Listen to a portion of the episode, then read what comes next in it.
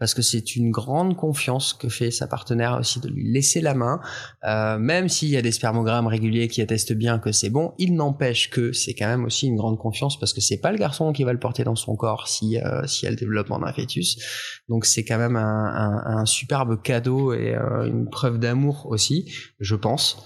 Et, et, le, et, la contraception tu vois, testiculaire thermique, le fait que les mecs s'y mettent, je, trouve qu'aussi c'est un, une jolie preuve d'amour envers leur partenaire à un moment donné, d'oser se dire ok je veux bien comprendre que c'est compliqué pour toi, je veux bien moi prendre mes responsabilités, oui il y a des méthodes, j'ai peut-être un peu peur parce que X ou Y raison, il n'empêche je vais quand même y aller parce que je vais le faire pour toi, mais je vais le faire pour moi aussi et puis je vais le faire pour nous.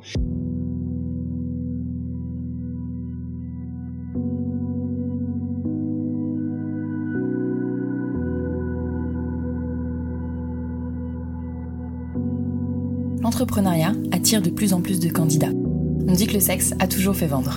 Pourtant, rares sont les entrepreneuses et entrepreneurs à oser franchir le pas du milieu de la sexualité. Il y a plein de choses à faire pourtant. Éducation, nouveaux porno, applications, contraception, sex toys et autres accessoires. Il y a même un mot dédié pour les startups mêlant technologie et sexualité, la sextech. Vous pouvez trouver beaucoup de podcasts très intéressants sur l'entrepreneuriat beaucoup de podcasts sur la sexualité sous toutes ses formes, mais qu'en est-il des deux ensemble? Les entrepreneuses et entrepreneurs dans la sexualité et le plaisir existent pourtant, mais ils peinent parfois encore à se faire voir et entendre. Il y a encore sûrement plein de place à prendre dans ce milieu, alors qu'attendez-vous si cela vous intéresse? Parce que peu importe vos peurs, il faut oser, comme souvent, et là peut-être plus. Mais l'entrepreneur ou l'entrepreneuse qui crée et vend des sextoys, qui réalise tous vos fantasmes, vous éduque sur votre corps ou monte un club libertin, rencontre en fait des problèmes souvent similaires à celui ou celle qui crée la dernière application à la mode, un jeu vidéo ou encore un restaurant. On verra quand même les quelques différences qu'il peut avoir. Le marché de la sexualité et des plaisirs est vaste, il touche tout le monde de plein de manières différentes, et c'est pour ça que c'est un marché très intéressant. Avec le podcast de Talk, je vous propose de vous inspirer des entrepreneuses et des entrepreneurs qui ont osé.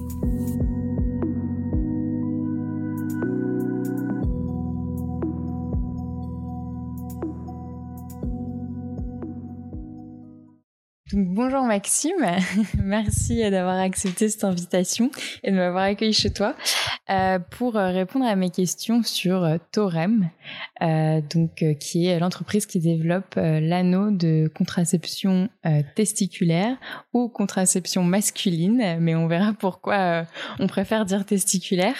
donc je vais te laisser te, présenter et puis expliquer comment tu en es venu à développer cette entreprise et surtout comment ça fonctionne cet anneau. Bonjour Manon. Euh, ben, du coup, merci, euh, merci de me donner aussi euh, la parole et, une occasion de, de, partager ce que ce que ce que j'ai ce que j'ai compris, découvert pour moi et ce que je partage aussi avec avec les garçons maintenant. alors, bah, Torem, c'est c'est une entreprise qui est toute jeune, elle a, elle a une année. je l'ai créée dans le but en fait de rendre accessible un, un outil à visée de, de, maintien des testicules en, en position haute pour que les, les garçons euh, puissent pratiquer la, la contraception euh, dite masculine et thermique ou euh, contraception testiculaire. Euh, moi, clairement, cet outil, je l'ai créé parce que, bah, à un moment de ma vie, bah, je me suis retrouvé dans dans un parcours contraceptif avec ma partenaire où les méthodes hormonales ou euh, invasives étaient compliquées et et du coup, d'un commun accord, on est allé voir ce qui se faisait pour les filles et pour les garçons, mais plutôt de manière naturelle. Et euh, c'est comme ça que je suis tombé sur euh, le site d'Ardecom, qui est vraiment l'association euh, fondatrice, hein, des, des, pères fondateurs de, de ces approches dans les années 70, les pionniers qui ont développé à la fois des, une voie hormonale et une, une voie thermique.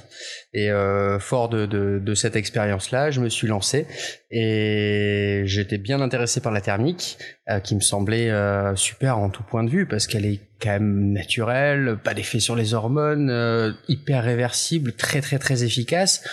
Euh, donc voilà, je comprenais pas trop pourquoi est-ce qu'elle était tant masquée, voire invisibilisée. Et puis à côté de ça, ben voilà, pour la pratiquer, il fallait se remonter les testicules. Alors, euh, à part euh, les maintenir euh, avec un slip, c'est ce qu'ils avaient pensé à l'époque, hein, le, la technique de, de, fabriquer des slips ou des jockstraps avec des élastiques, une sorte de harnais en fait pour maintenir les, les testicules en position haute. Euh, il y avait ça, et sinon simplement se les tenir avec la, les mains, ça aussi c'est possible, hein, de, de, voilà, de tenir les testicules en position haute. C'est pas très très viable sur le long terme. Hein. en effet, 15 heures par et c'est pas possible pendant voilà ouais tu as des crampes. C'est le remont de couilles toulousain c'est ça? J'aime beaucoup l'expression. Ouais, le remont de couilles toulousain ouais ouais ouais qui a été créé du coup à Toulouse par des Toulousains. Euh, qui voilà, est quand même disponible seulement au CHU de Toulouse. Alors qui est disponible euh, officiellement seulement euh, ouais au CHU de Toulouse euh, par l'intermédiaire de, de l'andrologue euh, Roger Miosset qui voilà qui, qui le propose au cours de, de ses consultations euh, donc ouais, donc à l'époque c'était compliqué en fait d'obtenir le slip. Euh, il y avait bien quelques réseaux militants, mais euh, très peu développés de là où je me trouvais. Donc ben, j'étais dans une impasse. À la fois j'avais une volonté de pratiquer cette contraception et j'étais dans une impossibilité technique d'accéder d'accéder à la méthode. Et c'est comme ça que j'ai inventé l'anneau, en me disant, mais tiens, est-ce que simplement euh, un anneau en silicone, est-ce que simplement d'enserrer au final la verge et euh, les bourses vides, ça ne, ça ne fonctionnerait pas? Voilà, et de ce postulat-là, pendant euh, quelques mois, années, j'ai développé quelque chose, j'ai construit cet outil avec, avec un bureau d'études, entre autres, avec beaucoup, beaucoup de réflexions, et pour aboutir en fait à cet anneau, l'anneau Andro Switch que du coup la société Torem euh, développe. Euh, voilà, cet anneau n'a jamais au départ eu une visée de d'être commercialisé. Hein, clairement, c'était euh, je me construisais mon outil pour me mettre moi dans un parcours contraceptif. Euh, il se trouve que voilà tous les copains des réseaux militants et les copains autour de moi étaient quand même vachement intéressés par ce que je faisais et étaient comment dire on, on, on avaient envie, en fait, au final, eux aussi, de récupérer cet anneau. Ils, me le demandaient, ils me disaient, tu veux pas me faire un anneau? Je leur disais, attendez, euh, je m'en fais un pour moi, ça veut pas dire que je vais en faire pour la pour la terre entière. C'est pas c'est pas c'est pas ça. Et puis en plus, c'était à ma taille. Euh, on est tous différents, donc il faut quand même plusieurs tailles différentes. Donc c'était c'était compliqué, voilà. Donc euh, la création de la société, elle est elle est partie de là, voilà, de ce postulat qui manquait des outils, qui étaient pas assez accessibles et euh, et puis euh, et puis une réelle envie des, garçons qui déjà étaient dans des pratiques contraceptives ou de personnes qui désiraient se contracepter de pouvoir euh, utiliser ce, cet outil pour euh, se remonter les testicules. Ok, d'accord. Et quand tu dis réseau militant, par exemple, du coup c'est un réseau militant qui se fait un militant, moi j'ai envie de dire, militant contraceptif, militant féministe, c'est quoi comme type de réseau en fait? Pourquoi il faut être militant pour avoir envie de s'intéresser à sa contraception, tu vois Ah, alors oui. Non mais oui, tant mieux. Hein, c'est une, ouais, ah c'est une vraie question. Hein. Pourquoi, euh, pourquoi c'est resté aussi uniquement dans un réseau euh, militantiste? Euh, Ben, je pense que hum, quand même peu de garçons dans les années 80, fin 70 s'intéressaient quand même à la chose. C'est quand même de rester dans des milieux un peu fermés, très très donc féministes. On était vraiment dans, sur les, les, mouvements de MLAC aussi, sur les approches contraceptives.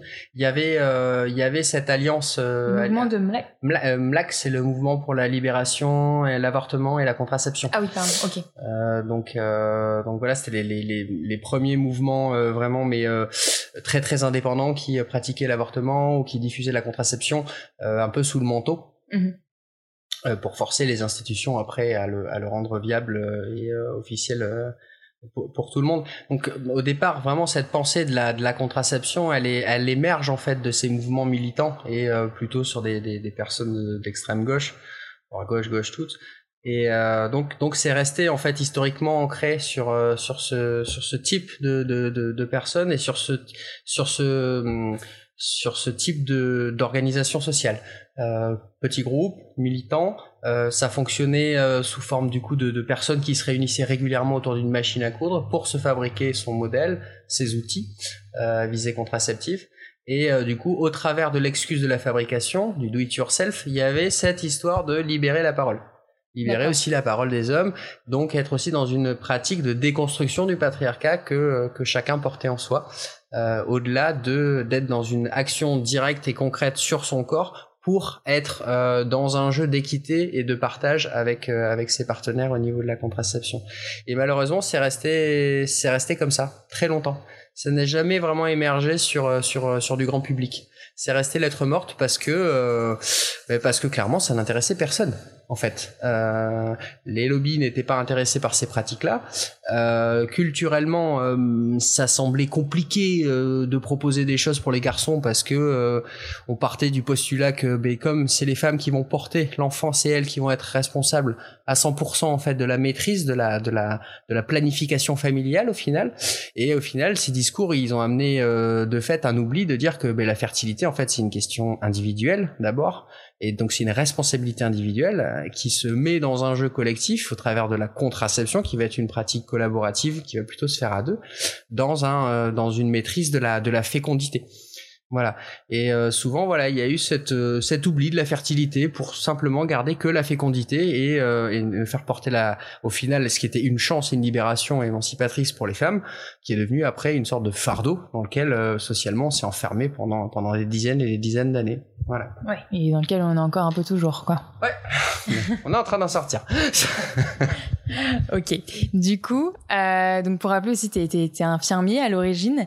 Et euh, est-ce que ça, ça t'a aidé clairement aussi à, créer évidemment l'anneau, même si bon, il y a peut-être une partie euh, conception, ingénieur, mais, mais aussi à faire ce que tu fais en plus, c'est-à-dire l'accompagnement à la mise en place de l'anneau. Est-ce que du coup tu peux expliquer euh, comment tu fais ça et comment euh, voilà quand on quand on va sur le site euh, d'AndroSwitch quand de Torem pardon quand on quand on veut voilà on réfléchit sur sa, sa contraception pardon qu'on a un homme et que et que on veut acheter un anneau comment ça se passe? Mm. comment quand on te contacte? Alors en général un garçon, il va pas arriver tout de suite sur le site et euh, acheter un anneau et, euh, et commencer sa pratique, euh, parce qu'en fait, il n'y a pas de, on n'a on n'a pas de retour culturel sur une pratique de nos pères, par exemple, à visée contraceptive. En gros, si moi je me retourne et je regarde mon père, qu'est-ce qu'il utilisait comme méthode pour se contracepter? Bon, il est devant pour le coup, mais ben à part la capote et le retrait et l'abstinence il y avait pas grand chose. Même la vasectomie, ça fait quand même pas très longtemps que c'est euh, officiellement acceptable en France. Et, et ça reste encore très compliqué d'accès sur des populations jeunes, alors que ça devrait pas être le cas. Euh, donc la contraception pour les garçons, c'est un truc qu'on connaît pas en fait au 21e siècle. Voilà, on est capable d'aller sur la Lune, bientôt sur Mars, mais euh, la contraception des garçons, non, on a on n'a pas de recul, on n'a pas on n'a pas de recul.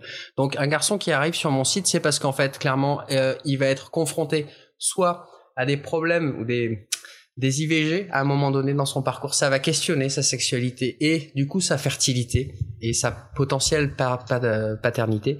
Ça, c'est vraiment l'une des, choses qui va amener un garçon en fait à se poser la question de sa responsabilité s'il va se retrouver face à ces situations qu'il n'a pas désiré non plus, ni sa partenaire, et il va le vivre lui aussi ce deuil-là de cet enfant qu'il va falloir euh, ne, ne, ne, pas faire vivre, voilà, qui ne, ce non accompagnement, voilà. Ça, c'est vraiment les premières choses qui vont donner les déclics aux garçons. La seconde, ça va être les partenaires, donc ces partenaires féminins qui vont revenir vers lui en lui disant, écoute, moi, je peux pas, en fait, techniquement, pour un million de raisons, je ne peux pas utiliser de contraception. Donc, qu'est-ce qu'on va faire? On va utiliser la capote ou le retrait. Et euh, dans ces contextes-là, capote et retrait, ça a le désavantage sur des relations longues, dans des process longs, que de toute façon c'est limitatif au niveau de l'émancipation sexuelle et du plaisir en fait. Et donc à un moment donné la capote elle va elle elle elle va être un frein dans la relation sexuelle euh, même si elle laisse toujours ses avantages. Hein, pour les IST, je le rappelle, il y a que la capote qui, qui, qui, peut être utilisée. Mais voilà, ça va être un frein, tout comme le, tout comme le retrait. Donc il y a, il y a peu de pratiques euh, dans, les, dans des contextes vraiment euh, où voilà, un partenaire féminin ne peut pas en prendre en charge la, la contraception euh, en, totalement. Et il y a rien à côté pour les garçons, si ce n'est la vasectomie. Mais la vasectomie, c'est pareil, ça reste quand même marginal sur des populations jeunes. Ça va quand même plutôt s'adresser à des personnes qui ont déjà déjà un vécu au niveau de la parentalité, dans ces contextes-là, en général, les gens vont aller vers la vasectomie. Mais sur des populations jeunes, ça va rester quand même toujours marginal, même si ça doit être euh, possible si la personne le désire. Donc en gros, si tu es jeune et que tu dis non mais attends, je veux bien quand même peut-être envisager des possibilités d'avoir d'enfants plus tard, qu'est-ce que je fais? Ben t'as rien. Donc ça c'est c'est vraiment le retour en fait de ses partenaires qui va l'amener à se dire tiens, je vais m'interroger sur ce qu'il existe. Et c'est comme ça qu'il va arriver sur mon site en général. En ayant pris conscience que ben voilà, déjà un parcours ça peut peut-être se partager il peut prendre tout ou partie en charge de la contraception, sans enlever la maîtrise aussi de la charge contraceptive de sa partenaire, c'est-à-dire sans, sans enlever quelque chose qui a été un gain pour pour les femmes à un moment donné. Vraiment, c'est euh, la contraception euh, pour les garçons, c'est ce n'est pas enlever quelque chose, au contraire, c'est rajouter. C'est c'est euh, C'est ce que tu appelles la contraception mutualisée. Ouais, c'est ça. C'est c'est une mutualisation des pratiques qui part du postulat que si chacun est responsable, conscient de sa fertilité, il peut se responsabiliser en face de ça. Et donc, si chacun individuellement a une pratique contraceptive, donc la thermique avec la la symptothermie ou le diaphragme par exemple, ben ça va être deux méthodes naturelles qui vont se mutualiser, qui du coup vont être redoutablement beaucoup plus efficaces qu'une seule et même pratique. Et ça va mettre les deux partenaires aussi sur un pied d'égalité. Les deux vont maîtriser leur fertilité et ça va créer une pratique contraceptive euh, qui est viable sur du long terme, basée sur les connaissances du corps, qui est soft, qui est douce au final et qui est euh, voilà, qui est dans une approche de, de, de longue durée quoi. Voilà. Donc les garçons arrivent sur mon site déjà dans, ces états, dans cet état d'esprit-là. Et, donc dans cet état d'esprit-là, mon site, il, il, est, il est construit en fait pour que le garçon, il comprenne euh, un peu mieux son corps. Ça va être vraiment le premier truc. C'est en gros, il va découvrir à la fois ce que c'est que le fonctionnement de la thermique, mais comment fonctionne son corps. Parce qu'en gros, peu de garçons savent vraiment ce qu'ils ont entre les jambes. Ça va vraiment être le, le, premier, le premier vecteur du, du, site. Ça va être de comprendre, voilà, c'est euh, ce qui est ce que le comment comment le garçon se constitue lui-même et comment est-ce qu'il va pouvoir appréhender ce, ce protocole. Le second temps, ça va être se dire, ok, bon ben je suis prêt, je veux bien essayer. Et là, ça va être un temps un peu plus symbolique archétypal où ça peut être compliqué de se dire, euh, me les remonter, est-ce que ça va faire mal? Mais alors ça va disparaître, donc c'est vécu comme une émasculation. Mais alors ça veut dire que je vais plus rien éjaculer. Toutes ces questions-là, en fait, sur euh, le virilisme, euh, voilà, ces, ces, ces dogmes archétypaux qu'on nous a transmis de génération en génération, on arrive à un moment donné, ben on se retrouve à devoir les poser ou à y être confronté. C'est un peu la, la, la, la troisième étape. C'est quoi les questions euh, classiques, les, vraiment les grandes peurs euh... Ah bah les grandes peurs, c'est ça va me faire mal. Euh, moi, je, je touche pas à mon sperme. Je voilà, il est il est hors de question que ça modifie quelque chose sur mon sperme. La, la thermique ne modifie rien sur l'apparence du sperme et le volume. Je le précise ici, les spermatozoïdes c'est quelques pourcentages, moins de 5% du volume total émis. Hein, donc euh, voilà. Et euh, c'est l'apparence l'aspect aussi de se dire euh, tiens ben en fait je vais plus rien avoir entre les jambes alors c'est pas plus rien du coup parce que je t'avais demandé tout à l'heure en, off euh, c'est même quand tu mets l'anneau t'as quand même tes testicules faut pas dire qu'on a plein alors tu n'as alors tes testicules ne sont plus entre tes jambes elles sont vraiment euh, au-dessus de la verge par contre en dessous t'as toujours cette poche en fait le scrotum qui est là. Voilà. Mais c'est une poche vide. Voilà. C'est ça. Donc il y a quand même cette sensation un peu un petit peu de vide. Un petit peu de vide, ouais. Un petit peu de vide. C'est vraiment ce qui revient, ce qui revient principalement. Euh, ouais, en général, c'est ça. Après, il y a toutes les questions au niveau des hormones de se dire est-ce que ça va affecter mes hormones euh, Est-ce que je vais me retrouver dans la même position que les filles qui prennent la pilule quoi Est-ce que ça va vraiment altérer mes hormones? Et euh, ouais, ouais, ouais, ouais. Et après la réversibilité. Est-ce que vraiment, vraiment, si je mets ma fonction euh, en veille, en stop, est-ce qu'elle va redémarrer quoi? Ça, c'est le, c'est ça, ça peut être un vrai, un vrai frein, un vrai frein. Mais hum, tu vois, par rapport à ce frein-là, même des mecs qui commencent et qui ont l'anneau, euh, j'en ai quelques-uns dernièrement là qui m'ont envoyé leurs résultats de spermo, donc ils, ils, je donne des exemples, mais il, disait spermogramme, voilà, donc l'examen pour déterminer ta concentration de spermatozoïdes qui permet de savoir si tu es bien en état d'infertilité, de, de, contraception ou, ou, pas, en fait, si t'es, voilà, si t'as assez peu de spermatozoïdes pour dire que t'es, euh, es contracepté. Il y en a qui m'appellent et me disent, ok, Maxime, bon, le seuil c'est moins de 1 million, mais là j'en ai que, euh, j'en ai 50 000. Et ils me disent, est-ce que j'en ai pas trop peu? Tu vois. Et donc il reste quand même ce truc-là de se dire mince, il faudrait pas que. faudrait pas que ça à savoir du coup, parce que j'ai appris un truc vraiment aujourd'hui. En gros, on considère qu'un homme est infertile, en tout cas en, en termes de nombre de spermatozoïdes, en dessous de 15 millions, c'est ça? De spermatozoïdes par milligramme. Millilitre. Euh, millilitre, pardon, millilitre. Et, euh, et par contre, pour la contraception, on demande à ce qu'il y ait moins d'un million. Hmm. C'est ça Donc vraiment, le gap est énorme. Euh, là, on est sûr quoi que, que, que normalement, il n'y aura pas de, de, de fécondation possible, en fait. Alors, on est sûr, dans, dans le sens où il n'y a pas de méthode sûre à 100% pour la contraception, c'est jamais 100%, mais on est sûr parce que c'est des méthodes qui sont efficaces à plus de 99,6%. On est en gros sur des mêmes types d'efficacité que des dispositifs intra-utérins au cuivre. On est sur des méthodes qui sont très très très efficaces. Donc c'est ce que je dis aux garçons en général ou aux couples. Si vous pratiquez la thermique, il faut pas que vous ayez un désir inconscient d'enfant derrière. Il vaut mieux utiliser le retrait ou la capote dans ces cas-là, si vous voulez vous laisser surprendre par la vie. Ça aussi, voilà, c'est vraiment dire non aux garçons, non. Surtout qu'avec la thermique, il est possible d'arrêter totalement la fonction, c'est-à-dire de ne pas en avoir simplement moins d'un million, mais d'aller à zéro. Et donc d'avoir des résultats qui sont équivalents à une personne qui aurait une vasectomie. D'accord? Donc, euh, donc ça, c'est tout à fait possible. Voilà. Et ça, comment ça se passe? C'est en fonction de comment on met l'anneau? Non, du nombre d'heures. D'accord. C'est à peu près 15 heures par jour, mais euh, voilà, si le garçon en portant 15 heures par jour son anneau, au bout de 3 mois, il se retrouve par exemple à... Euh, à 500 000 par millilitre, ben, je lui dis en général, écoute, si tu veux aller à zéro, augmente d'une demi-heure ou une heure tous les jours, et probablement en fait que tu vas descendre, aller à zéro. En fait, voilà, c'est aussi simple que ça. Le 15 heures, c'est parce que généralement ça fonctionne pour tout le monde pour 15 heures, mais en gros, des fois c'est plutôt 13 et des fois ça va plutôt être 16. Ça, c'est parce qu'on n'est pas tous sensibles à la chaleur de la même manière. Voilà. D'accord. Mais euh, voilà, une fois qu'on sait à 15, à 15 heures par jour à combien on arrive, il y a des, garçons à 15 heures, bah, ils arrivent à zéro. D'autres à 15 heures, bah, ils sont à 1 million, 1 million 2. Et ben en fonction, on réajuste quoi, un quart d'heure, une demi-heure par jour, et puis on arrive vraiment à quelque chose d'affiné et de, qui correspond vraiment à, la personne. Ok, donc une fois euh, le concept, comment ça fonctionne, euh, l'anneau, euh, comment ça arrête la production, enfin petit à petit, de, spermatozoïdes, euh, que les questions euh, qui font peur sont posées, mm. euh, que, que le garçon est convaincu. Comment ça se passe pour la suite euh, le garçon, après, il va y avoir la question de la taille. Euh, ça, ça revient, ça revient fréquemment. Donc, il y a cinq tailles de disponibles, mais en gros, il y a dix tailles parce que il y a des, euh, avec un même moule, en utilisant de l'huile de silicone un tout petit peu, il y a moyen de modifier l'élasticité des anneaux et du coup d'avoir des tailles intermédiaires.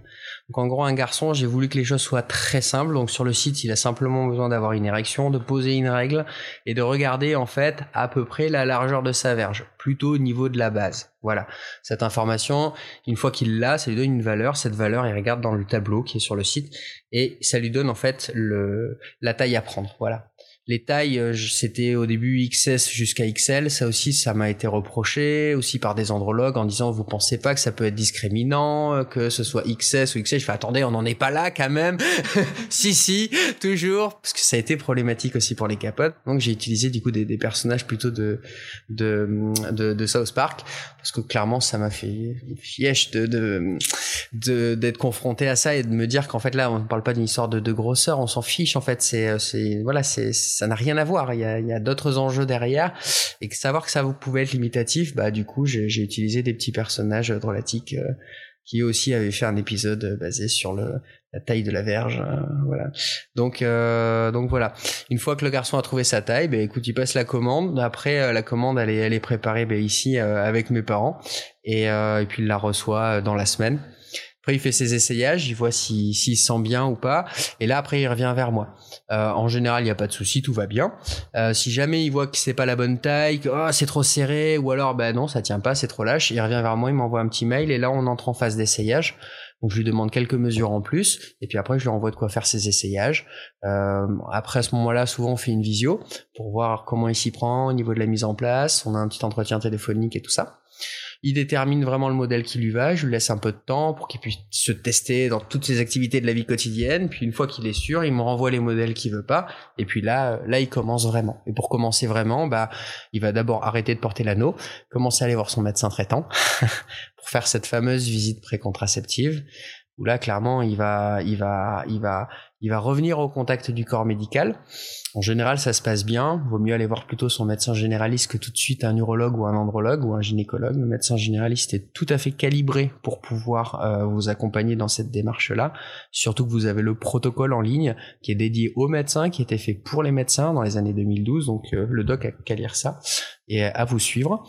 Et, et, en sortie de cette euh, visite précontraceptive au cours de laquelle il va y avoir une petite palpation des testicules pour voir si tout va bien, on va demander au garçon si dans l'enfance il n'y a pas eu de problème de descente de testicules, d'hydrocèle, de pathologies comme ça. Donc c'est pas mal d'arriver à cet examen en ayant une petite discussion avec ses parents, parce que souvent c'est des pathologies qu'on a vraiment dans la petite enfance, dont on n'a pas conscience en fait. Euh, donc euh, c'est souvent les parents qui ont accès à cette mémoire. Euh, voilà. Et euh, le garçon sort de cet entretien avec un spermogramme, là, une, une, prescription pour spermogramme. Et là, il va au laboratoire, il fait son spermogramme. Et puis, euh, si le spermogramme est tout à fait normal, eh bien, il peut, il peut commencer sa pratique. 15 heures par jour, 7 jours sur 7, de remonter. Ok. Et c'est efficace au bout de au bout de trois ans. Non, je rigole. Quelques mois. En gros, au bout d'un mois et demi déjà, il va passer de plusieurs dizaines de millions à à peine euh, un ou deux millions. Et en gros, donc au bout d'un mois et demi et au bout de trois mois, parce qu'un cycle de spermatogénèse c'est deux mois et demi, donc on arrondit à trois mois pour que ce soit aussi plus simple. Euh, au bout de trois mois, le garçon en fait va faire un examen pour vérifier qu'il est bien en dessous d'un million. En général, il est en dessous du million, il n'y a pas de, problème. S'il n'est pas en dessous du million, euh, c'est qu'à un moment donné, il y a un testicule qui redescend, il s'en rend pas compte dans la journée. Euh, mais à part ça, ou alors il ne porte pas un nombre d'heures assez important. Clairement, au lieu de le porter 15 heures, bah, il va plutôt être euh, dans les 12, 13, et puis il s'en s'en est pas rendu compte. Ou alors il l'aura oublié plusieurs jours. Mais voilà. Tout garçon qui commence la thermique, il est réceptif à la thermique, et il est sûr, s'il pratique bien, au bout de trois mois, il est sûr d'être en état de contraception pour l'instant, on n'a trouvé personne qui ne réagisse pas, qui ne, qui ne, qui soit, euh, qui soit euh, merde, résistant à la chaleur. Ça arrivera peut-être un jour, mais pour l'instant, ça a l'air de marcher chez tout le monde. Voilà. Il n'y a pas de contre-indication euh, à partir du moment où le spermogramme est, bon, qu'il n'y a pas de, de, de, kyste ou quoi que ce soit. il n'y a pas de contre-indication quasiment au port de l'anneau. Non. Alors il n'y a pas de contre-indication. Il y a il y a une contre-indication majeure c'est euh, c'est plus un ensemble de contre-indications, on va dire. C'est par principe de précaution, l'idée ça va être de pas perturber une fonction qui est déjà perturbée. Donc, si le spermogramme est pas bon, en fait, euh, là il va, va falloir aller voir un spécialiste pour voir si quand même, malgré le fait que le résultat soit pas bon, on peut pratiquer ou pas. Ça c'est le premier truc. Euh, une autre raison qui, qui peut euh, qui demande l'avis d'un spécialiste aussi, ça va être s'il y a eu des problèmes de descente de testicules dans la petite enfance. Parce que les problèmes de descente de testicules dans la petite enfance, justement, ça va entraîner des, une altération en fait des outils de production des cellules de Sertoli et de Leydig qui sont dans les testicules et qui eux vont euh, ne, pourront pas mûrir en fait sur le temps de la petite enfance et du coup vont naturellement à l'âge adulte faire des spermatozoïdes de mauvaise qualité, tu vois, avec un pouvoir de fécondance très très bas. Donc là c'est c'est une question de se dire voilà, est-ce que sur ces fonctions déjà altérées on peut on peut altérer avec la chaleur ou pas, tu vois, dans le dans le bénéfice risque. En général c'est en général on peut on peut y aller. Mais ça demande quand même l'avis d'un spécialiste et quelques examens complémentaires. La seule chose, la seule raison pour laquelle vraiment on peut pas pratiquer, en fait, c'est quand on a une hernie inguinale. On a eu une hernie inguinale, c'est en gros euh, les hernies inguinales, c'est euh, alors comment dire ça? Il y a plusieurs couches dans le dans le bas ventre en fait, dans le ce qu'on appelle le péritoine, qui vient envelopper les organes. Et puis à un moment donné, il y a une couche qui vient lâcher, et du coup il y a des ganglions, il y a une partie en fait de ce qui était dans la poche interne qui vient sortir. D'accord. Et du coup, elle sort au niveau du pubis et ça vient faire une bosse en fait sur le côté. Voilà, bloc comme ça. Dans l'aine Non, non, au niveau du pubis. Ah, ok, au niveau du pubis. Voilà, voilà, ça fait une, une, une, excroissance comme ça, molle en fait, que tu peux appuyer, que tu peux remettre dans le corps. Mais comme les tissus qui tenaient ce qui, ce qui tenait cette excroissance ont lâché, bah, ça fait une petite boule. Et en fait, pour la soigner, les gens mettent un, un filet. Et en fait, en mettant un filet, en fait, ils viennent fermer la, poche sur le côté. Et du coup, cette poche-là, elle peut pas recevoir le testicule. Ah d'accord, la poche interne qui est censée pouvoir recevoir les testicules quand ils remontent, ne, en a une des deux qui n'est pas accessible. Elle est fermée en fait par un filet et du coup techniquement tu peux pas mettre le testicule dedans. Voilà, ils l'ont fermé justement, vu qu'à l'intérieur ça avait été déchiré. Eux, bah, ce qu'ils ont trouvé comme solution, c'est de rajouter un filet, mais ils le rajoutent à cet endroit-là. Et donc comme c'est à cet endroit-là et que c'est normalement à cet endroit-là où le testicule doit passer pour être en position haute, bah, il peut plus passer, donc euh, il peut plus être monté. Voilà. Ça, c'est l'une des raisons. Euh, ça prouve bien que quand même le, le, fait que les testicules remontent, c'est une fonction naturelle du corps qui existe de base, euh, avec ou sans anneau de toute façon. Ah oui, Parce que quand, euh, quand, quand, on a froid, quand, mm. quand on n'a pas de place mm, mm. avec des vêtements trop serrés ou quoi, les testicules remontent naturellement. Naturellement. Ou quand on a beaucoup de plaisir aussi, ça peut arriver. Elles, elles vont remonter. Ouais, ouais. Naturellement. Ok. D'accord, donc euh, hyper complet. Donc là, tu accompagnes sur tout ça. Et ensuite, euh, sur, euh, sur les personnes euh, que tu as pu accompagner, euh, là, la plupart des, des enfin, le temps d'adaptation, il s'est bien passé. Les retours sont, ils sont assez convaincus rapidement. Ouais. Ok. Ouais, ouais, les garçons sont assez sont convaincus rapidement. Certains ont besoin d'être accompagnés longtemps. C'est quoi longtemps? Quelques semaines. Euh, il y en a des fois euh, même deux mois, je les suis. Mais c'est rarissime. Mais, mais c'est plus parce que la personne a besoin d'être aussi rassurée, que ça reste quand même une pratique marginale et que euh, les garçons ils sont quand même un peu isolés. C'est pour ça que c'est bien s'ils peuvent se rapprocher des groupes locaux s'ils le désirent. C'est pour ça que j'ai mis en place aussi une communauté sur sur l'application Signal pour que les, les, gars puissent discuter entre eux. Il y a ce truc aussi d'être, euh, de pas se sentir tout seul. C'est pour ça que je fais cet accompagnement est présentiel où je suis tout le temps là. Ils m'envoient des questions par WhatsApp, par, par mail, n'importe quoi. Je suis là. Je fais des visios au besoin pour eux, mais aussi pour leur couple à deux. Enfin, je réponds aux questions et, euh, et voilà, et je prends le temps qu'il faut et si euh, et puis pour certains, tu vois, ben l'anneau non, ça marche pas ou ils en ont pas envie ou pour un million de raisons, on bas, je les fais basculer sur d'autres pratiques. Euh, d'autres pratiques soit thermiques avec du textile euh, ou du spermapose ou euh, partir sur de l'hormonal ou euh, ou des méthodes plutôt symptothermiques pour les pour leurs partenaires. Voilà, c'est c'est un nouveau métier, c'est contraceptologue en fait que je fais. Voilà, ça n'existe pas. Très bien, c'est noté. mais du coup, ça, là, on parle pour l'instant de garçons qui étaient quand même, euh, qui sont venus te voir par eux-mêmes, enfin, dans le sens où ils ont fait leur recherche, mm. euh, ils ont pris conscience de ça tout seuls, que mm. ce serait bien qu'ils prennent cette responsabilité-là de la contraception. Est-ce qu'il y a des cas où, où, où tu as dû être un peu plus la personne qui, qui, qui va convaincre l'homme, euh, où il a eu cette discussion en couple, il n'est pas convaincu, il a dit ok, d'accord, et, et, et c'est la femme qui t'a contacté peut-être. Ça arrive. Ça arrive. Ça arrive. Enfin, c'est une bonne idée? Puisque même peut-être pas en fait. S'il est pas convaincu de base, euh, essayer de le convaincre. Euh... Derrière se cache l'histoire du consentement, quoi. Tu peux pas forcer quelqu'un à faire quelque chose qu'il a pas envie de faire. Alors après, comment l'amener à ce qu'il veuille le faire?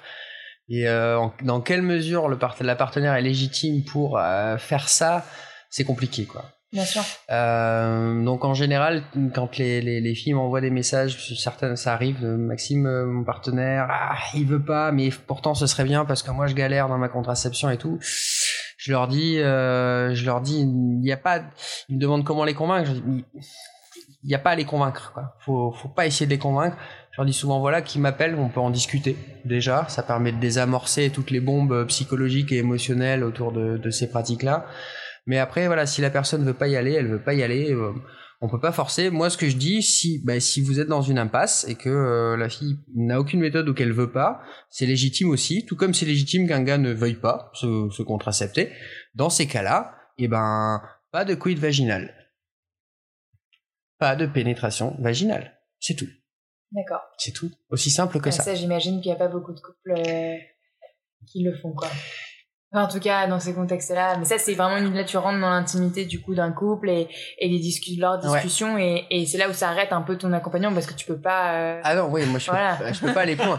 Par contre, mais, euh, mais c'est la, c'est la seule alternative viable que j'ai trouvé à dire aux gens qui sont dans une impasse dans leur relation à deux, c'est dire, prenez le temps d'y réfléchir, prenez le temps de vous poser des questions, à savoir là, le projet de parentalité, où est-ce que j'en suis avec moi-même, tu vois, est-ce que je veux ou pas un bébé, qu'est-ce que je veux pour mon corps, euh, Est-ce que je veux une pratique naturelle et être auprès de mon corps? Est-ce que je veux m'investir pour mon corps? Est-ce que euh, euh, quelles sont ces limites qu'il y a en moi qui me disent que non, je ne peux pas toucher à mes testicules, quoi, tu vois? Euh, Toutes ces déconstructions culturelles, mais je peux que les susciter. ou lui proposer d'aller en parler en groupe ou de m'appeler et de ou de regarder des vidéos sur ça. Mais on peut pas forcer. Mais la seule solution qui, à mon avis, est viable si vraiment le couple est dans une impasse, c'est de dire voilà, pas de quid vaginal, pas de quid vaginal, pas de fécondance. Point. Ça, ça permet aussi d'aborder la sexualité différemment et de rappeler que voilà, la sexualité ne peut pas se, se, se, se réduire à cet acte de pénétration vaginal. C'est, euh, je dis pas qu'il faut aller sur l'anal et euh, non, je dis mais pourquoi même pénétration en fait sur la sexualité? Et du coup, ça permet aussi de réouvrir la, les champs de conscience et, de, et des champs du corps qui, qui peuvent être explorés. Et peut-être que du coup, grâce à ça, d'arriver à une autre réflexion en se disant, tiens, pourquoi pas euh, Pourquoi pas reprendre euh, ou m'intéresser à, des, à, ces méthodes, quoi. Voilà. Ok. ça peut être aussi euh, tout aussi intéressant clairement pour le couple sans partir sur un conflit de couple quoi. Exact. Trouver juste une autre alternative à aux contraceptions, c'est-à-dire ne pas avoir de, de risque de fécondation tout court en fait. C'est ça. C'est ça. Et ça sort en fait les deux partenaires de euh, d'une d'une impossibilité. Et d'une impasse. Et d'une impasse. Mm. Voilà. Ok. Euh, pour revenir un peu sur euh, sur la fabrication euh, de, de euh, puisque les parents de Maxime sont là et qui participent complètement du coup à la fabrication, est-ce que je peux vous interroger? Oui. que voulez-vous savoir? Ah, c'est moi qui prends le micro. je vous le temps. Je vous le temps. Euh, bah, je vous demande juste peut-être de vous présenter, de m'expliquer euh, ce que ce que ce que vous faites, comment vous participez euh, à, ces, à, cette entreprise, euh, ce que ce qui vous vous intéresse dans le projet et pourquoi c'est important pour vous de le faire. Enfin, ce que ce que vous voulez. Ce que je très bien. Donc, je suis le papa de Maxime, donc et Maxime nous a présenté son projet il y a de nombreuses années. Donc après l'étonnement et la surprise et puis la découverte, effectivement, parce que moi, c'est ma génération, on connaissait pas du tout, on n'a jamais parlé de ça de toute façon. Donc, bien, on a décidé, mon épouse et moi, de l'accompagner euh, au maximum euh, dans son projet. Et donc, on en est venu, donc, on va faire court, puisqu'on en est venu au final, donc, il fallait trouver un endroit pour la fabrication. Donc, euh, ça s'est passé là. Et la fabrication, Maxime avait mis au point déjà tout ce qui était les moules, euh, trouver les bons produits de silicone et tout, qu'il a fallu faire de nombreux essais, ainsi de suite et tout. On est passé par des phases extraordinaires, hein, des histoires extraordinaires d'ailleurs, parce qu'on a eu des résultats d'enfer. Bon, bref. Donc c'était très très très intéressant, effectivement. Du coup, on a, on a tout à fait participé à l'évolution de son, de son, de son projet. Et donc maintenant que c'est au point, mais ma j'ai en charge donc la, la fabrication de tous, tous ces moules, différentes tailles et tout, et puis, et puis ma foi, ça se passe euh, très très bien. Et puis, vous avez un exemple là sur la table, voilà, c'est voilà. Et donc à la suite de ça, eh avec mon épouse maintenant, elle se charge plutôt de la partie, la partie logistique, envoi, suivi euh, et tout et tout et tout. Et donc on fait ça à deux, et puis, puis, puis on, je pense qu'on s'en sort pas trop mal vu les résultats. Euh, je pense que notre patron est assez content de nous. Apparemment. et, et, vous, madame, est-ce que je peux vous demander, du coup, vous par exemple, euh, en tant que femme euh, et, en, et, en, tant que mère, euh, du coup, vous avez aussi euh, bah, découvert tout ce qui était peut-être contraception masculine, bah, comme moi finalement, euh, bah, vous aussi monsieur, mais mais est-ce que du coup c'était ça a été peut-être plus particulier pour vous de partir de travailler sur ce projet-là? Parce que là vous accompagnez peut-être que la contraception des hommes, c'est pas une discussion que vous avez l'habitude d'avoir dans votre vie, j'imagine. Ça a été une petite révolution. Je reconnais que c'est sûr que c'était c'était quand même vraiment quelque chose de, de, très fort, oui, très très très original et en même temps j'étais très fière aussi de voir que mon fils euh, s'intéressait de près à ce souci quand même qui concerne tellement de couples tellement de femmes aussi qui sont en souffrance et, voilà, je, ça c'est quelque chose qui m'a beaucoup beaucoup euh, stimulé au départ. Et après euh, bon ben, euh, les choses se sont faites tellement euh, progressivement petit parce que le départ l'idée l'idée de Maxime elle date de plusieurs années quand même hein, donc euh, on a vu grandir un petit peu ce projet on a vu, euh, oui, oui, c'est euh, prendre prendre forme et puis, euh, ouais, franchement, c'était c'est une merveilleuse merveilleuse aventure. C'était une belle une belle aventure, c'est vrai. On, s'est découvert aussi à travers tout ça, puisque puisque bon, il y a de l'interaction. Ça a permis de bien bien bien se découvrir. Euh, et puis moi j'ai appris plein de choses aussi, évidemment, énormément de choses. Donc ça c'est c'est formidable. Non non, euh, voilà, c'est que du bonheur. Que du bonheur. Et du coup, c'est pas bizarre de. Enfin, il y, a deux questions. Il y a le fait d'entreprendre en famille, c'est pas forcément courant. Enfin, c'était courant euh, avant, de moins en moins, j'ai l'impression. Peu importe le sujet. Hein. Et là, en plus, euh, il y a eu ce. Voilà, c'est sur la sexualité, sur la contraception, certes, mais qui touche à la sexualité. Est-ce que finalement, euh, du coup, ça a apporté voilà, des discussions en famille? Est-ce que du coup, vous, vous parliez sexualité en famille avant le sujet, avant le projet? Oui, ouvert, certes, mais non, on n'abordait pas le sujet. On n'a pas abordé. Le dimanche, le dimanche après le rôti, non, on n'abordait pas du tout le sujet de la contraception. Non, non, pas du tout. Non, non, pas du tout, pas du tout. Mais ceci dit, à, travers ce, ce, projet, ça nous a permis effectivement ben, d'apprendre des choses, comme on dit ma femme, effectivement. Ça, c'est on a découvert des choses, hein, de toute façon. Hein. Et puis de se rendre compte surtout à quel point beaucoup de, de, de couples, de femmes euh, sont toujours euh, en souffrance, euh, en galère, en galère. Hein. C'est ça qui est, ce projet, il est intéressant pour ça. Faire avancer quand même les choses à ce niveau-là, les mentalités, tout ça, c'est, hyper important, quoi. C'est hyper important. Et surtout que ça ça, pas dire amélioré, ça a complètement changé la, notre relation euh, en famille, hein, de toute façon. Hein. Oui, ben, bien sûr. on n'a pas du tout les mêmes rapports euh, que je trouve qu'avec son enfant, quoi, on exécute quelque part, voilà. c'est ça. on est des exécutants. Mais il, a, il, a plus, il, a, il, a, plus la vision effectivement du, du long terme et de, de la portée effectivement de tout son projet et tout, euh, puisque c'est lui qui le porte à différents endroits, euh, puisqu'il en parle beaucoup à droite et à gauche. Nous, on est plus là dans le, le terrain, le, pas le nez dans les anneaux, mais enfin, voilà, c'est et on se rend compte à travers certaines émissions et tout, quand on le, quand on le voit en train de de parler de son projet et tout, et de son machin, on se dit quand même, hein, on y participe et tout quand même, bon, euh, on est un peu fiers, effectivement. parce, qu'ils le maîtrisent bien, sont très C'est un projet qui n'aurait pas pu être, qui n'aurait pas pu exister de toute façon euh, sans, sans vous deux. Hein. C'est euh, parce qu'en fait, c'est impossible d'être à la fois à la production, de gérer un peu le suivi, euh, de gérer le suivi des garçons euh, au quotidien, de gérer les associations, les acteurs qui reviennent vers moi, les projets institutionnels ou de conférences. Euh, c'est c'est extrêmement chronophage.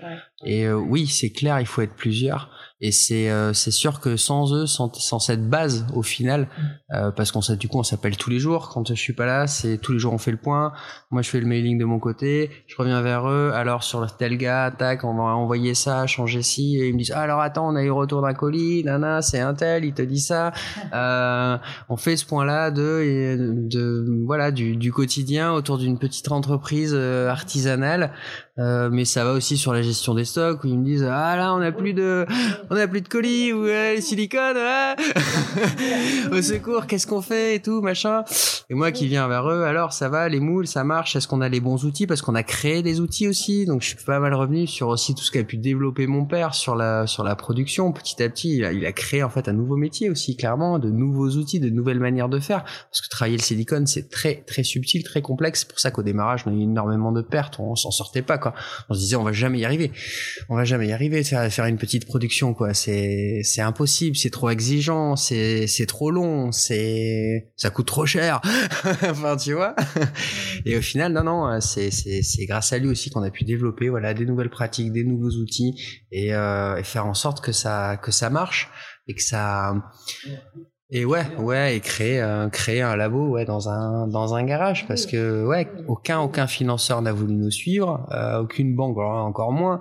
Et puis euh, même voilà des, des des sociétés plutôt médicalisées, centrées voilà sur l'accompagnement des porteurs de projets, tu vois, sur cette thématique-là, c'est pareil, personne n'a voulu jouer quoi. La seule solution c'était de partir en mode en mode artisanat. Donc euh, voilà, à produire ensemble des anneaux et euh, moi aller euh, vadrouiller pour aller parler de ça.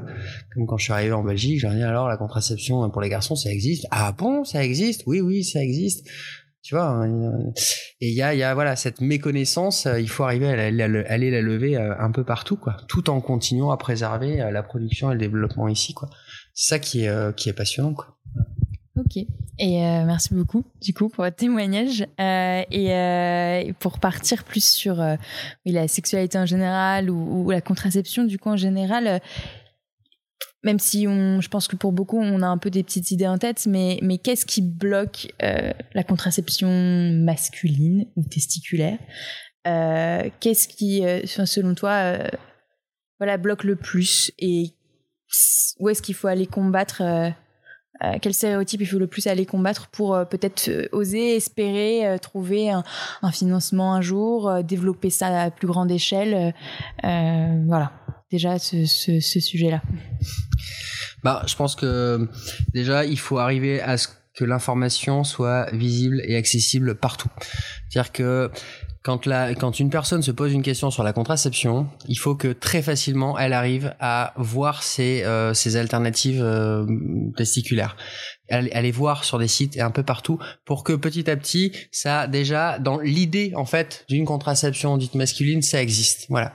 Euh, pourquoi plutôt dite masculine ou plutôt pourquoi les garçons que les hommes euh, pourquoi euh, testiculaire plutôt que que masculin? C'est c'est parce que l'un des plus gros freins c'est cette histoire de genre cette histoire de case qui au final c'est quand même c'est c'est une donnée scientifique c'est une c'est une manière de voir scientifique le genre là à partir de nos caractères sexuels secondaires qui est très limitatif binaire et qui ne qui ne représente pas du tout la réalité de la diversité de l'humain. On est des mosaïques et on n'est pas du tout euh, simplement homme ou femme. C'est beaucoup plus complexe que ça. Euh, donc cette binarité posée qui simplifie les choses ok pour lire le monde euh, il y a l'autre et il y a moi il y a cette dualité ok cette binarité elle est elle est pas juste si tu la rapportes à ces, pratiques contraceptives parce que la contraception c'est foncièrement quelque chose d'individuel mais dans une volonté collective, dans une rencontre vu que c'est quand même une rencontre d'un ovocyte et d'un spermatozoïde. Et cette démarche-là, elle ne peut pas être euh, duelle, elle ne peut être que uniciste et basée sur cette rencontre-là. Donc vraiment, le premier des stéréotypes à combattre, c'est déjà le genre qui est posé derrière la contraception. Et derrière le genre, il y a des mots. Et ces mots-là, c'est à nous, ceux qui travaillons, militons sur ces, sur ces domaines-là, à, à en proposer d'autres pour que peu à peu aussi les mentalités changent et que on n'arrive pas aux mêmes écueils que ce qui a pu être fait avec les pratiques contraceptives plutôt féminines, qui vont justement enfermer les personnes dans une pratique et ne pas les ouvrir en fait à une hybridation des méthodes ou à une mutualisation des méthodes, en disant non, c'est il y a qu'une personne qui, qui, y a que moi qui suis en charge de la de la planification de la famille ou de la contraception. Non, c'est pas vrai. On peut le faire à deux en fait. On est à deux dans un couple, euh, voilà. Donc ça c'est euh, c'est vraiment le, le, le, premier frein. Le second frein c'est que euh, ben médicalement euh, l'andrologie le corps médical de l'andrologie n'existe pas. Il est euh, volontairement euh, euh, sectionné, diffusé, euh, disséqué entre différentes autres branches de la médecine. Clairement, quoi. Si quelqu'un veut faire andrologue, un bon médecin euh, qui veut faire, enfin, un, interne qui veut faire andrologue, en général, va dire non, mais t'es bon médecin, tu, tu vas plutôt faire oncologue, tu vas faire autre chose en fait. L'andrologie, c'est voilà, ça n'existe, ça n'existe pas dans la médecine encore. Et tout le travail, c'est de donner corps à ce corps de médecine pour que elle soit reconnue euh, parce que derrière l'andrologie se cache du coup de l'andro, de l'endocrinologie, de l'urologie, de la médecine généraliste, de la sexologie, de la psychologie, et tout ça, ça pourrait être regroupé dans ce corps de métier qui est qui existe le, pour les femmes, ce qu'on appelle la gynécologie, et qui n'existe pas chez les hommes. Ça n'existe pas chez les hommes en partie. Pourquoi? Parce qu'il n'y a pas d'outils à disposition des andrologues. Ils n'ont pas d'outils pour contracepter les garçons ou leur proposer des trucs. Et à part la capote, ils vont leur proposer quoi? La vasectomie? La vasectomie, c'est sous la main des urologues. Donc clairement, euh, les andrologues peuvent en pratiquer, mais tu, quand tu penses vasectomie, tu penses urologie. Tu vas rarement chercher l'andrologue, parce que l'andrologue, il, n'existe pas. Alors que si l'andrologue avait des outils un peu comme l'anneau, si le slip se diffusait aussi plus, euh, si les pratiques hormonales se diffusaient plus, il aurait des outils aussi pour faire exister sa pratique d'andrologie. En général, une personne va avoir un andrologue quand elle a des problèmes de fertilité. C'est tout. Voilà. C'est là qu'elle découvre qu'il existe euh, un corps médical dédié à l'homme. Voilà. Et donc là, pour le coup, par contre, il y a une séparation, enfin, de genre. Il y a le gynécologue pour la femme, l'andrologue pour l'homme, et, l'idée ce serait que que du coup le l'andrologue puisse prendre en compte tout, euh, tous les, aspects de l'homme euh, et de la femme un peu, enfin tout ce qui va être lié finalement, peu importe, comment dire. Est-ce qu'il faudrait pas plutôt que ce soit un- une sorte de, de, mé- de- enfin, vraiment un médecin spécialisé dans la sexologie et sexologue qui s'occupe de tout ce qui est contraception et pas seulement euh, euh, puisque puisqu'on essaie de pas genrer, tu vois. Ça qui est, qui est compliqué. Il y a deux secondes, on disait ne pas genrer. Et je suis complètement d'accord avec toi. Euh, et, et en même temps, on parle quand même de gynécologue et, et d'andrologue qui, qui séparent de genre. Donc comment comment on, comment on fait? Eh ben, déjà, on fait des andrologues. Et en parallèle, on donne corps à quelque chose d'autre, qui serait euh, de la contras- contraceptologie, pour devenir contra- contra- contraceptologue. On a bien des oncologues, pourquoi pas nous pour les cancers, pourquoi Un truc dédié à la contraception. On sortirait la contraception des pratiques de, de, de l'approche pathologique. Parce qu'en général, on va voir un médecin quand on a un, quand on a un problème de santé. La contraception, c'est pas par rapport à un problème de santé, hein, c'est quand on est dans un corps sain, c'est quand, quand on, c'est- pas pour, euh, voilà, il n'y a pas de pathologique derrière. Hein, donc on pourrait très bien imaginer un autre corps de métier entre les deux, tu vois, entre le gynéco et l'andro, qui lui viendrait uniquement s'occuper de la contraception et qui travaillerait quel que soit le genre de la personne, peu importe. Voilà. Mais je pense que pour ce corps médian, que ce corps médian puisse exister, il va falloir d'abord équilibrer le départ. Et le départ, c'est qu'il y a un équivalent au niveau euh, corps médical pour les garçons, l'andrologie. Pour, parce que pour l'instant, le garçon, il vit dans une préhistoire au niveau de la médecine et de son approche du corps. Il n'y a pas de recul. Le, le, le garçon ne va jamais faire des check-ups de santé, encore moins sur ses parties intimes, ce qui fait qu'il arrive en fait au corps médical quand il y a déjà du pathos et que c'est déjà bien développé. Et dans une précarité au niveau de la santé énorme comparée aux femmes qui, elles, dès le départ, sont suivies par la gynécologue. Je dis pas que c'est spécialement une bonne chose d'être suivi aussi. C'est source de violence, c'est source de plein de choses. C'est, voilà. Je dis qu'on peut peut-être, euh, on peut peut-être le conserver, mais d'une manière douce. Le susciter aussi pour les garçons. Ok? Et en parallèle de ça, proposer après une troisième voie dédiée, non plus au pathos, mais simplement à la, à la contraception. Voilà. Ça, ce serait bien. Non, mais j'aime bien. ça fait plusieurs euh, plusieurs fois là qu'on essaye avec euh, certains certains intervenants de d'imaginer euh, la sexologie du futur ou les relations sexuelles du futur et et là, ça serait partie de la contraception du futur. Ça pourrait. Enfin, il y a des spécialités qui se créent chaque année apparemment en médecine, donc pourquoi pas pourquoi pas celle-ci quoi. Et euh, et du coup, pourquoi garçon et pas homme par exemple? Alors euh, ça, ça c'est une pensée qui arrive plutôt des Thomas Boulou, qui est aussi un groupe militant qui euh, travaille sur la contraception, mais pas que, mais vraiment sur la, la réflexion de genre, la déconstruction patriarcale, de manière générale. Et, euh, et l'idée, c'était de se dire que homme, c'est quand même déjà bien genré. Euh, mais alors, comment comment comment parler de, de personnes avec euh, avec des testicules? Euh, Simplement, tu vois, comment L'idée, c'est de revenir en fait à avant avant que ce soit un garçon, avant que ce soit un, homme. Un garçon, c'est un, c'est un, c'est un petit homme. Il est en devenir d'homme. Ses caractères sexuels sont en construction, un peu comme une fille. On va réduire, en fait, le, comment dire, au lieu de ça, au lieu de donner un nom adulte, fini, avec des caractères sexuels finis et matures, dire ça, c'est un homme, on va utiliser un mot qui est un peu avant. Le garçon, tu vois. Ce garçon-là, c'est un mot c'est pas le mot juste pour parler de la personne qui euh, qu'on a en face, mais c'est moins pire que homme. D'accord? C'est pas le bon mot. Oui, non, mais je Mais c'est moins pire. Je vois, c'est dans le sens où euh, il y a certains euh, caractères euh, très euh, sexuels qui sont pas encore euh, sortis, notamment, je sais pas moi, par exemple, tout ce qui est euh, pilosité euh, ou, euh, ou peut-être grosseur du sexe ou euh, ce genre de choses. Donc c'est peut-être pour ça, c'est dire que c'est un, ouais, c'est un devenir d'homme qui en soi pourrait aussi très bien prendre le choix peut-être de, de devenir euh, femme physiquement si lui se sent femme. Donc, mais pour l'instant, en tout cas, elle a les testicules, c'est ça l'idée. Ouais, c'est un peu ça. C'est un peu ça, voilà.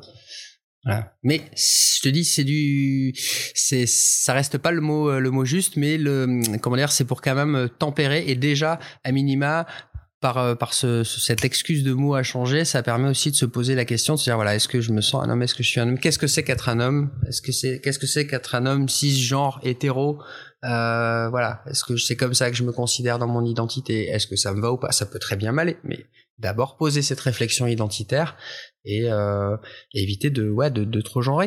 Parce que tu sais euh, un anneau en fait t'es pas spécialement obligé d'être un homme cis genre hétéro pour le porter. Tu peux très bien le porter parce que ça a aussi une visée identitaire. Ça va masquer les testicules.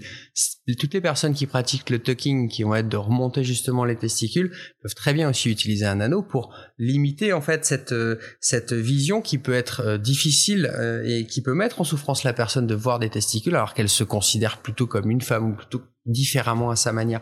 Du coup, la remontée testiculaire va faire disparaître les testicules. ça va permettre aussi de mieux vivre son, son identité en harmonie avec euh, avec ce qu'elle désire aussi la personne voilà ça ça dépasse le cadre contraceptif D'accord, oui, ok. Là, il y a vraiment une, là, ça touche vraiment à l'identité de genre, et, euh, et c'est pour ça que du coup, euh, même si ton métier principal, tu parles de contraception, et du coup, tu t'adresses principalement à des hommes hétéros. Mmh dans les milieux euh, militants ou dans les partenaires avec qui tu peux travailler, vous abordez toujours cette question euh, de, de genre et de finalement comment communiquer, comment décrire votre produit, décrire votre travail, décrire vos, voilà, vos, votre vision.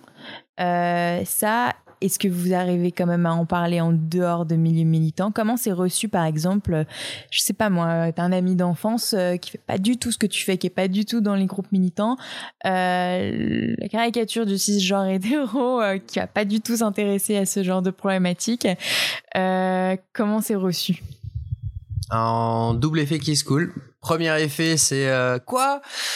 Moi, jamais, de toute façon, parce que de toute façon, la personne va, va me parler d'elle, alors que je vais lui parler de moi en général. Si je lui présenter l'anneau, il y aura, oh là là, il va y avoir vraiment ce, la personne va vomir un tas d'émotions euh, en lien avec euh, l'impuissance, euh, la méconnaissance, parce que, parce que voilà, et, et, la peur de, de, de, de l'inconnu, clairement, de, de se dire, mon Dieu, mais en fait, il y a des gens qui pratiquent, moi jamais, j'oserais y aller, euh, ou alors si même je l'envisageais, mon Dieu, mais quelle horreur, j'y arriverais même pas à l'envisager. Donc vraiment c'est le premier temps et là ça sort et c'est plutôt assez violent. Et euh, le second temps en fait, euh, la personne elle, elle est ok pour discuter. Voilà. Mais le premier temps, c'est toujours quand même assez violent sur des personnes voilà très très. Si on prend les caricatures, hein, voilà, ça va être une réaction forte et violente de rejet total d'abord. Et passer, cette phase, ça va être plutôt un temps de discussion où la personne va dire, ok, alors explique-moi comment ça marche, et là on va pouvoir commencer à discuter. Voilà.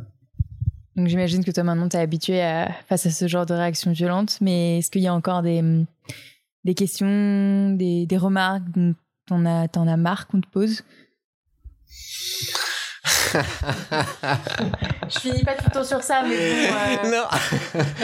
Euh, non. non, non, ça va, ça va, ça va. J'en ai un peu marre de. J'ai peut-être posé aussi, tu vois, mais. Euh. Non, non, non, ça va. J'ai l'impression de radoter maintenant. À un moment donné, c'est vrai. J'ai l'impression de radoter. et c'est pour ça que c'est pour ça que j'aime bien parler d'autres choses comme voilà le, le, parcours contraceptif ou rappeler que les garçons quand ils prendre un anneau, c'est pas simplement un anneau. En fait, c'est clairement changer de vie d'une certaine manière parce que en fait il va il va découvrir un parcours de vie euh, au travers de euh, du corps médical des laboratoires euh, de son corps d'une ritualisation de gestes euh, de peur ou pas durant son parcours contraceptif de nouvelles relations à sa partenaire où euh, les, les rôles vont, peuvent s'inverser la charge mentale aussi où ce partenaire vont c'est elles qui vont lui rappeler t'as mis ton anneau t'as fait ton spermogramme toutes ces contraintes là mais c'est lui qui va les découvrir cette complicité qui va naître en fait entre ces entre ces deux personnes aussi parce que c'est une grande confiance que fait sa partenaire aussi de lui laisser la main. Euh, même s'il y a des spermogrammes réguliers qui attestent bien que c'est bon il n'empêche que c'est quand même aussi une grande confiance parce que c'est pas le garçon qui va le porter dans son corps si euh, si elle développe en un fœtus. Donc c'est quand même un, un, superbe cadeau et euh, une preuve d'amour aussi je pense et, hum, et, le, et, la contraception tu vois, testiculaire thermique, le fait que les mecs s'y mettent, je, trouve qu'aussi c'est un, une jolie preuve d'amour envers leur partenaire à un moment donné, d'oser se dire ok je veux bien comprendre que c'est compliqué pour toi, je veux bien moi prendre mes responsabilités, oui il y a des méthodes, j'ai peut-être un peu peur parce que X ou Y raison, il n'empêche je vais quand même y aller parce que je vais le faire pour toi, mais je vais le faire pour moi aussi et puis je vais le faire pour nous. Et ça c'est des choses que des fois je vois, tu vois, dans les, les gens que je rencontre ou que j'ai au téléphone. Et ça je trouve ça joli. Ouais, quand la motivation est clairement sur euh, bah, sur l'amour et pas seulement sur le côté logistique. Euh, ouais, c'est ça. Ouais, ouais. Qui, est, qui, a, qui a vraiment cet intérêt, cette, euh, cette, cet altruisme derrière, quoi. De se dire, ok, je prends ma responsabilité, c'est un truc individuel, mais ce côté aussi empathique d'aller d'aller vers l'autre et d'être d'être inclusif auprès de l'autre et de dire ok moi aussi je peux être enveloppant sur une thématique qui normalement ne m'est pas dédiée mais moi aussi je peux prendre en charge cette partie là euh, pour toi pour nous et ça peut très bien se passer voilà ça c'est chouette Ok, bah on finit super bien en fait, malgré ma question. Euh, on, finit, on finit sur l'amour et pas sur les questions embêtantes, donc euh, parfait. super, bah merci beaucoup pour, pour avoir répondu à toutes mes questions et, désolé de t'avoir fait radoter, mais je pense que malheureusement t'en as encore pour longtemps. C'est pas fini. Donc j'espère que ce sera bien écouté. Je relais un maximum pour que bah oui, pour qu'on en parle de plus en plus quoi. Merci à toi. Merci.